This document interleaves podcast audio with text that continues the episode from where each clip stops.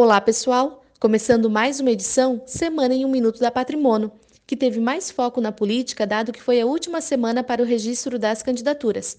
Sobre o mercado, tanto a bolsa como câmbio e juros devem continuar operando com volatilidade nas próximas semanas, devido à incerteza eleitoral e o início da chamada temporada de boatos. Apesar disso, o mercado exterior faz uma leitura positiva da reaproximação entre China e Estados Unidos, aliviando um pouco as tensões globais. Ainda lá fora, nesta semana, a crise na Turquia e o escândalo de corrupção fizeram o peso argentino despencar, o que provocou o Banco Central argentino a elevar a taxa de juros de 40% para 45%. A próxima semana vem cheia de expectativas, com várias pesquisas de intenções de votos no âmbito nacional, feitas pelo Ibope Datafolha entre os dias 20 e 22.